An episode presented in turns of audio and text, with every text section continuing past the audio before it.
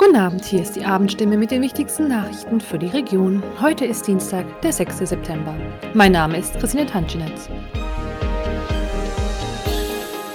Und das sind heute unsere Themen. Das dritte Entlastungspaket der Bundesregierung sorgt in der Region für Zustimmung und Kritik.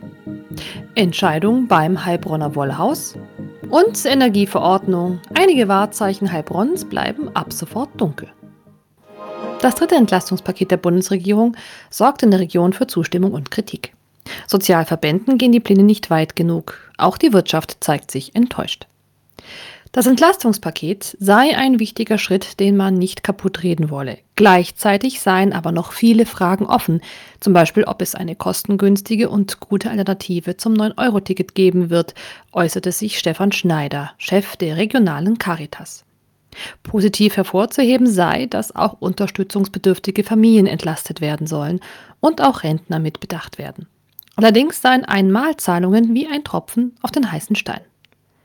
Michael Marek, Geschäftsführer der Diakonischen Bezirksstelle in Brackenheim, findet gut, dass das Paket vielschichtig ist und unter anderem auch die untere Mittelschicht in den Blick nimmt.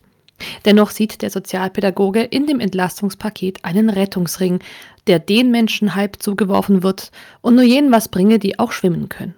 Als weitgehend enttäuschend bezeichnete die IHK Heilbronn-Franken das dritte Entlastungspaket der Ampel. Hauptgeschäftsführerin Elke Döring begrüßt zwar die Entlastungen für Privathaushälter, die Erwartungen vieler Unternehmer seien jedoch enttäuscht worden. Viele Unternehmen müssten aktuell eine Versechsfachung ihrer Energiekosten hinnehmen.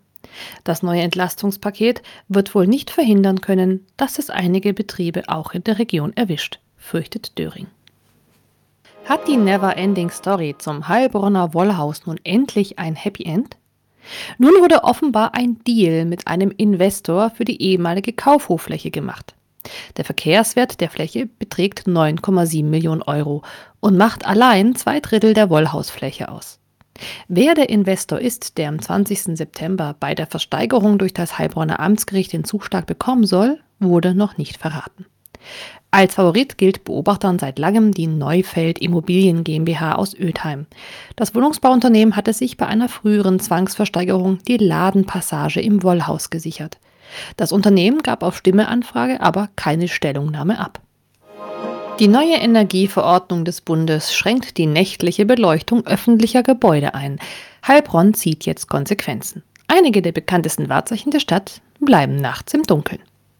Zur Energieeinsparung werden der Kiliansturm, der Götzenturm, der Hafenmarktturm und der Bollwerksturm künftig in den Abend- und Nachtstunden nicht mehr beleuchtet.